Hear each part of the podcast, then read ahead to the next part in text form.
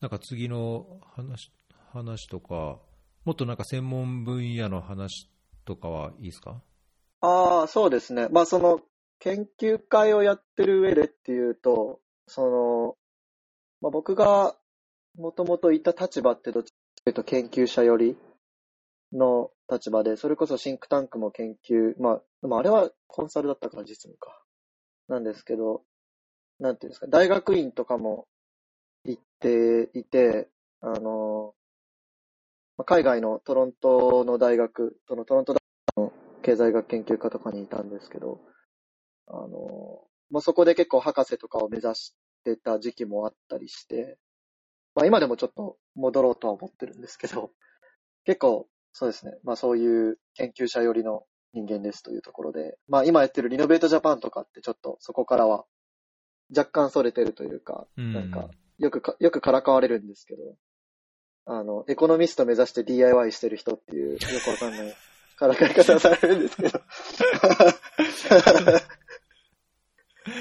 いや、だけどそこ、そうそうそう、確かに、あのね、研究会の運営のばっかりの話になっちゃってあれだったんですけど、その最初に、その、エピソードの初めに言った通り、そのリノベートジャパンとその研究会のところで大きく、甲斐さんはやっぱ違うなと、僕が感じてたのはそこで、あのね、すごい経済学に、まあ、明るくて、まあ、それを勉強されてきたっていうのもあって、それいろんなことに関して経済学的視点からのこう理解とか解釈とか切り口を、はい。まあ、その臨読会でもね、すごいされてて、それってなんかリノベートジャパンの話を聞いてた時と全然こうイメージというか、まあ、なななんだろうこうトーン、トーンが違うっていうのかな。はいはい、もうあはい。もう脳のどっかが切り替わってるようなぐらいの印象で、で逆にこう臨読会とか、そのまあ、ご自身の専門分野の関連する話になると、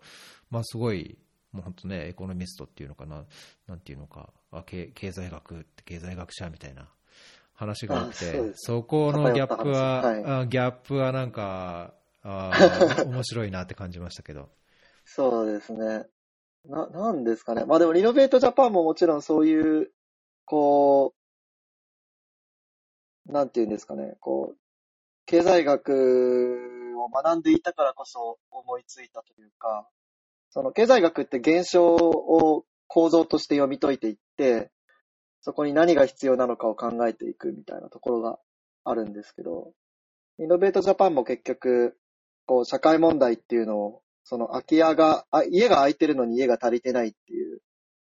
その社会も、二つの社会問題が同時にこう存在してて、それがこうちょっと矛盾してるように思えるみたいなところのその構造を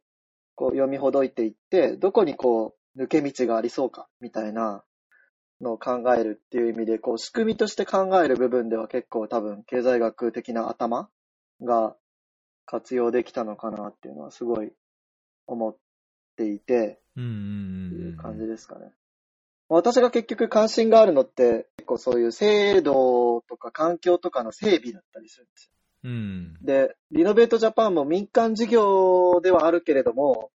提示してるのって仕組みで、で、その仕組みを実装することによって、いかにこう、今制度から抜け落ちてるというか、制度にあるこの穴みたいなのを埋めていくかみたいな話だと思ってるので、なんかそういう抽象的な、こう、なんていうんですかね、考え方をも持ちつつ、まあ、結局は、でもそれってこう、机上の空論で終わらせてはいけないから、その、自分が形としてそれを作るみたいなので、現場に体当たりしてるみたいな、そんなイメージですかね。うん。いや僕は全然経済学、まあ、素人っていうかね、かじった程度であれなんで、まあ、むしろこうそういう、まあ、偏ったというか、一面しか知らない、かん一面しか知らないような僕からのイメージで、例えばその、まあ、リノベートジャパンが関わってるその空き家を再活用して、かつそのニーズ、えー、とまだあ適用じゅうんとなんていうのこうアドレスできてないニーズに対して、えーさらに新たな価値を作っていくっていうさっきのお話からすると、えー物件、家についての需要と供給というのがマッチしてない。で、そこには、単なるその価格の問題だけじゃなくて、社会的な課題とか、まあ、その個々人の経済的な状況とか、あるいは制度がその、まあ、さっき言ったように保証人がないとか、なんと外国人だからとか、制度的にその需要と供給のミスマッチを起こさせるようなものがあるものに対して、えー新たな事業形態を通じて、そのミスマッチを是正して、かつそれが結果的に、まあ、なんだろう、これ、さ林読会の話みたいだけど、その経済成長に通じるような、あー個々人のこうなんかエンゲージメントにつなげていく、例えばその家も仕事も困難に直面している人に対して、家を提供しつつ、かつその収入を得る機会を与えるということで、さらなるこう経済活動に、経済発展につなげていくみたいな、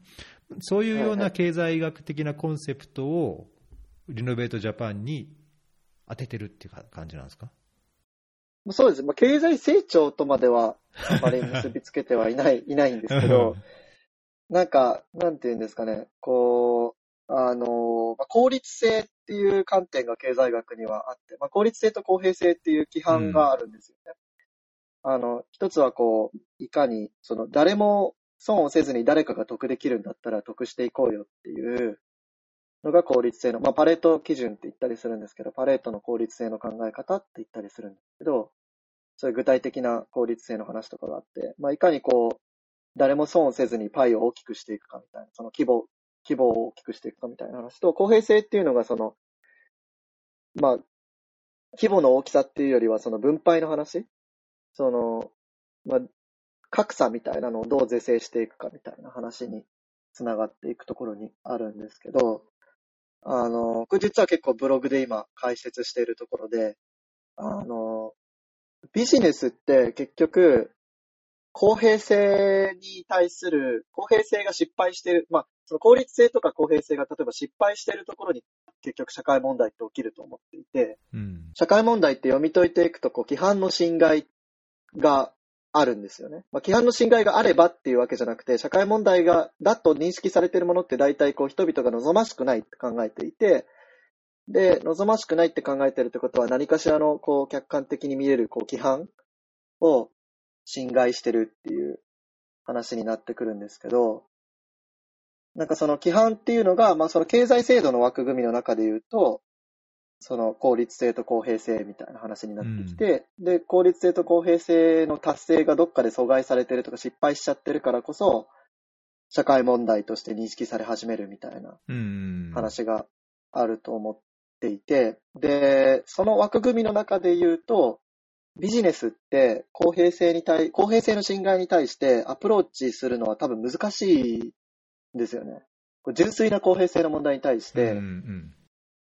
は難しくて、純粋な公平性って、つまりその効率性と被りがないっていうことなんで、その、さっき申し上げたその誰かが、誰も損をせずに誰かが得をできるっていう状況がない。つまり、誰かが損をしなきゃいけないっていうところなんですよね。格差の是正の中で。っていう話になってくると、結局ビジネスだとなかなかそれって取り扱えない状況になってきてて、ビジネスにおいて誰かが損をするっていう形で参入するってなかなかないんですよね。だから難しいなと思ってて、ただ効率性以外に対してはビジネスってアプローチしやすくて、結局誰かが損をせずに誰かが得をできるっていう状況が放置されてるのであれば、で、そこに何か、何らかしらのこう、仕組みの欠陥というか、制度上の欠陥が放置されてる。だったら、そこを補完してあげられれば、こう、誰も損をせずに誰かが得をできるっていう状況をそこから作り出せる。で、それがビジネスになるっていう感じで考えてるんで、な、なんていうんですかね。だから、ちょっと難しく話になってきちゃったんですけど、いやいやいやいやあの、結局、その、経済成長って意味だと、やっぱり効率性とかの話になってくるんですけど、まあ、効率性ってただただ経済成長、そのパイを大きくするっていうだけの話じゃなくて、結局誰も、誰も損をせずに誰かが得をできる状況があるんだったら作っていこうよっていう話でもあるので、うんあの、まあ、リノベートジャパンはそのコンテキストというか、文脈の中にあるものかなというか、ソーシャルビジネスっていうものがそもそもそういう文脈の中にあるものかなって最近は考えているところです。なるほどね。いや、そっか、公平性、確かにね、公平性については、やっぱり効率性の方に利点のあるビジネスっていうか、まあ、一般的な経済活動では確かに十分補えないから、まあ、本来であれば、その公的支援だったり、制度的にそういう、まあ、社会経済的な、まあ、セーフティーネットを作るとか、保障制度を作るとかっていうのが、まあ、やっぱりそういう、なんだろうな、まあ、福祉国家的なところの役割としてはあるけども、今はまあその公的な支援、あるいは制度的な枠組みについても、いろんな不足する点があるから、ますますうーソーシャルビジネスの役割も高まってるっていうのは理解として間違ってないですかね、まあ、僕のイメージだとそんな感じなところがあるんですけど。そのそうソーシャルビジネスっていうのが結局制度の欠陥っていうのをこう埋めていくっていう話でもあるんですけどそもそも欠陥があるんだったら直さなきゃいけないのって公共側でもあるのでなんかこう公共がビジネスに頼りきるっていうのもあんまり良くないなとは思っていてで特に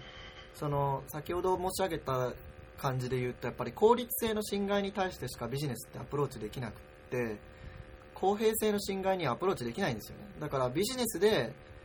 こうあらゆる社会問題にアプローチできるっていう風に認識されてしまうとそれは危ないなってすごい思っていて要は公共がそこに頼り切っちゃったら公平性の侵害が結局是正されないわけじゃないですか。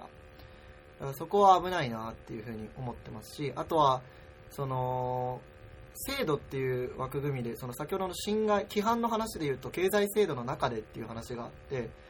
で結局ビジネスってその経済制度の枠組みの中で動いてるものでしかなくってで制度ってその Y ネーションズフェールでもその読んでますけど政治制度とか社会制度とか宗教的文化的制度って他にあって枠組みが。でそこにビジネスって存在しないんですよね基本的に。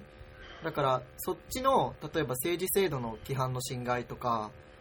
社会制度の規範の侵害とかに対してビジネスがアプローチすることってなかなか難しいというか無理じゃないかなと思っていて。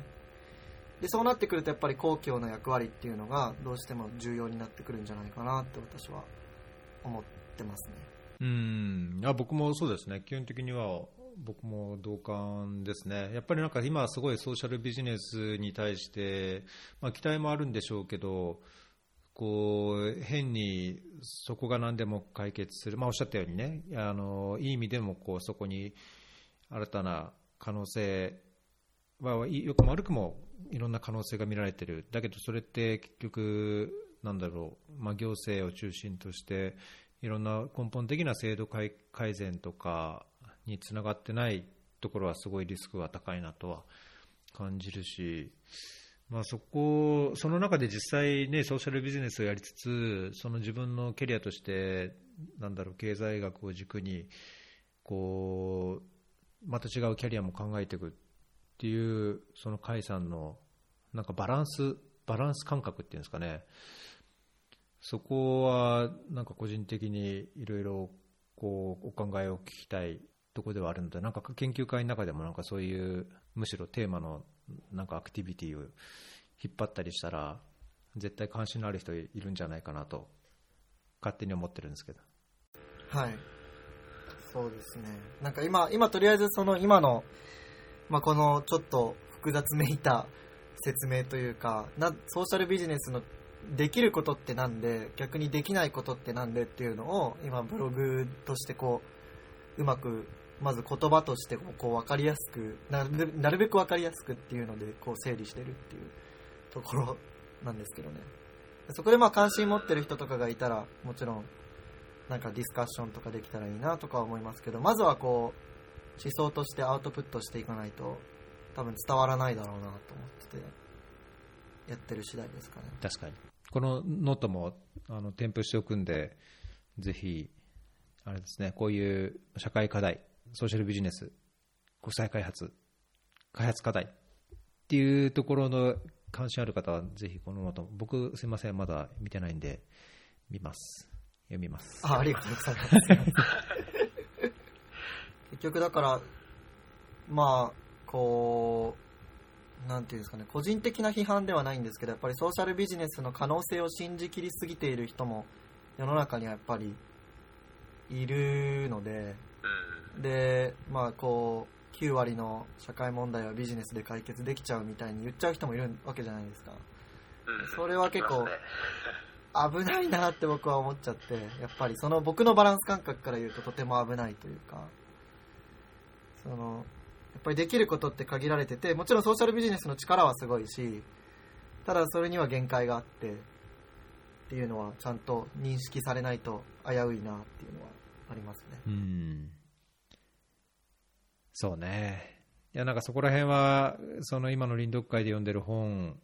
の今後の展開、あとなんかね、その続編っていう本もありますよって、次の臨読会の候補に挙げてくださった方も、あのーいましたけど、ああいうところからもなんか、僕自身はなんかいろんなヒントを得たいなと思ってるとこですけど、うーん、なんか関わってないからね、なんなんともその、肌感覚として分かんないとこありますけど、なんかどっちかというと、今までの仕事っていうか、キャリア的には、その公的機関、まあ、制度を作る側、仕組みを作る側でやってきた身からすると、まあ、ソーシャルビジネスの可能性はあるとは思いつつも、やっぱりその根本的に国家として、制度としてっていうところがしっかりしないと良くないなっていうのは、まあ、僕が関わるべきところかなと思ってるんですけどね、なんかそこら辺のこう、ね、変にこう、なんだろう壁を作って別れちゃうのも良くないし、だけどどの程度こうバランスをとって、あのお互い補完できるのか、補完すべきなのかっていうところも、正直なんかか難しくて分かんない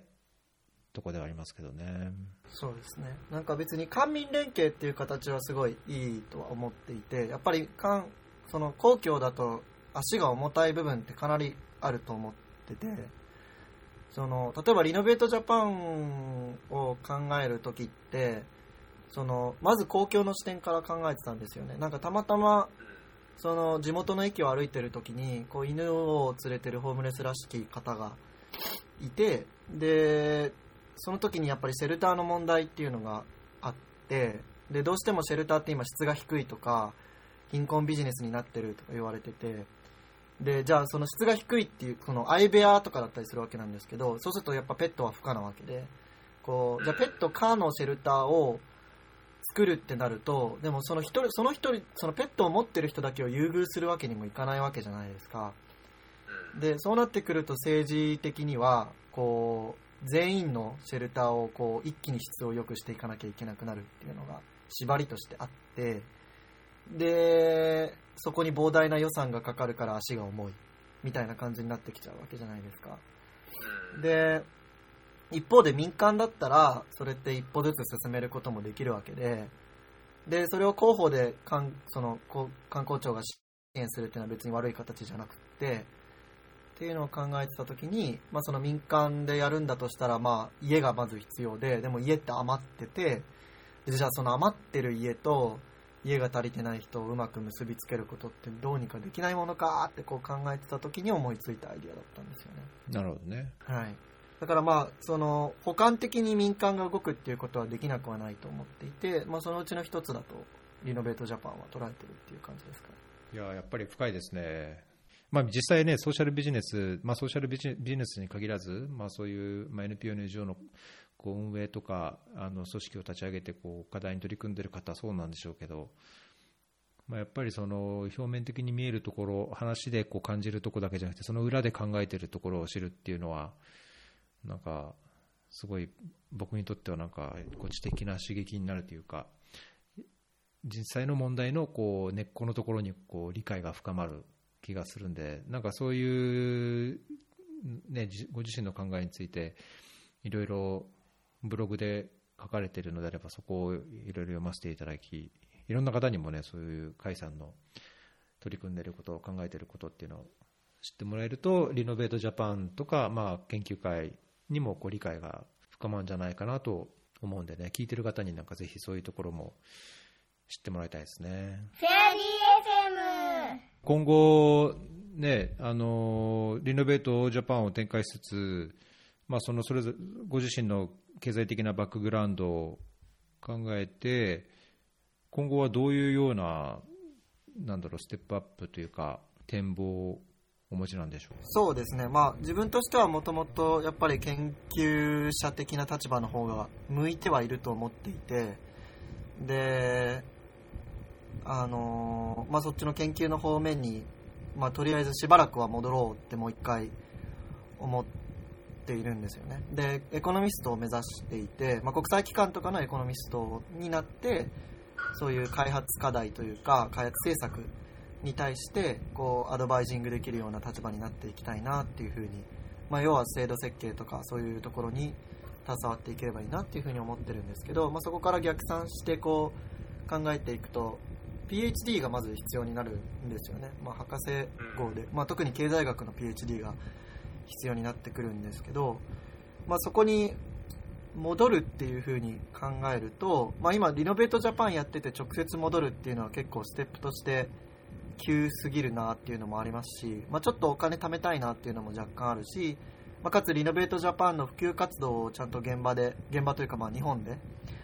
あの取り組んでいきたいなっていうのはあるので日本にいながらにして、まあ、その研究にちょっと携われるようなでちょっと収入も得られるようなっていうのを条件付けてこういろいろ仕事探してたらまたまたまあの運よくアジア開発銀行のリサーチアソシエイトとして拾ってもらえることになりまして、まあ、2年契約なんでちょうどいいかなっていうふうに思っていてでそこで、まあ、エコノミストの下でこう研究をしてでいろいろ、まあ、もう一回研究に戻るっていう準備をそこで整えながらこう自分の研究の裾野をこう広げていくようなイメージででかつこう PhD を受験して戻っていけたらいいなっていうふうに思ってるっていう感じですねそのルートになるほど。なんか、パラレルワークとかね、ダブルハットとかよくありますけど、めちゃめちゃ、今でさえ あれですけど、めちゃめちゃ忙しくなりそうじゃないですか。そうですね、まあ、でも社会的普及みたいな、そのリノベートジャパンのそのモデルの普及活動みたいなのって、まあ、結構自由に計画できるかなと思ってて、自分が忙しくないタイミングに当てて、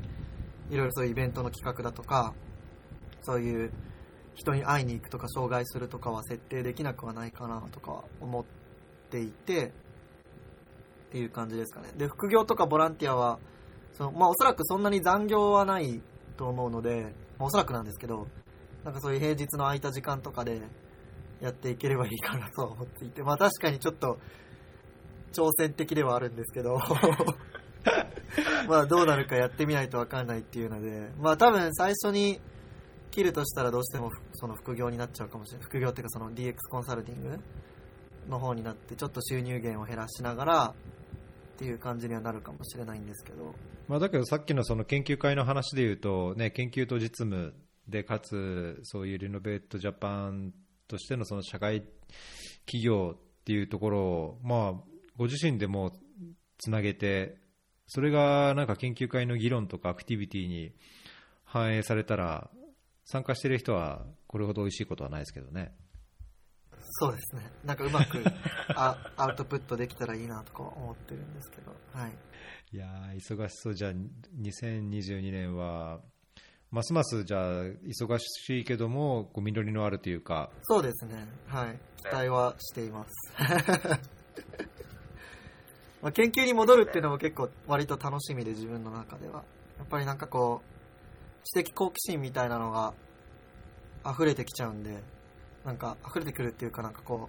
う、もっと知りたいみたいな、もっと勉強したいとかなってくるんですよね、たまに。で、そういう自分の欲求みたいのを満たしながら働けるっていうのは、すごいありがたいなと思っててうー。んいやなんか楽しそうワクワクが伝わってきますよありがとうございます。いやーそっか。じゃあまあそこら辺もあれですね。あの研究会にぜひ反映させてもらいつつなんかせっかくなんでねあの僕もちょっと今の環境だとなかなかこのポッドキャストの収録配信っていうのが定期的にできないんですけどまあうまくこうタイミング合わせられればぜひなんかここでもいろんな考えとか経験とかやられてることを発信していただいて共有していただいてはい、ぜひぜひ。なんか、今日トラブル多めで申し訳なかったんですけど、いやいやいや。ぜひま、また、なんかまだまだ、結構僕は割と、なんていうんですかね、あの、いろいろ拾い食いしてるようなタイプなんで、あの、ジェンダーとかダイバーシティとかそういうのにもかなり関心があって、最近は人権とかも、なんかいろいろ考えたりしてるんですけど、なんかそういうところもうまく、なんかディスカッションとかに加われたらいいなとかは思ってます、このフェアリー FM で。おぜひ、まあ、僕も拾い食いばっかりで、なんか、浅く広くというか、なんかこうかじってるばっかりなんで、ぜひ、一緒になんかそういう、ね、他の人もし、いや、ジェンダーに詳しいですよっていう人が研究会にいて、あのこう一緒に話ができるとかあったら、なんかここで、研究会の一活動みたいな形でもね、やってもいいですし、な別に僕出る必要ないしうん。なんか録音だけしてもらって、発信向けにこう研究会の一つのアウトプットとして、なんかやってもらうっていうのももちろん大歓迎ですし、なんか最近は僕も他の人に、あのホストになってもらって、それぞれの関心あるテーマで、あのエピソードを配信してもらうようになってるんで、なんか研究会でもし活用する、なんか、ね、チャンスがあるんであれば、使ってもらいたいですね。はい、ありがとうございます。なんかジェンダーとかこの間一回やった時結構人気だったんで、なんかその研究会でジェンダーの会みたいの開いて、フリーディスカッションみたいな感じで、ちょっとジェンダーに詳しい人一人ゲストで呼びながらこうやってったんですけど、それ結構人気があったんで、なんか、それを収録版みたいな感じでコラボ企画としてこっちでやっても面白いかもしれないですね。うん。やってほしいです。録音して、あの、音声データだけもらえれば、編はい。集して配信しますんで。はい。はい。じゃあ、あれですね。なんか、だいぶ、パソコンもウィンウィン頑張ってるようなんで、今日はこの辺りで。すいません。はい。じゃあ、えーどんぐらいになるかな ?3 本、2本か3本になるなると思いますけど、はい。はい。あ、そうだ。ちょっと最後に言い忘れてたんですけど、あの、全部あの、個人の見解なので、あの、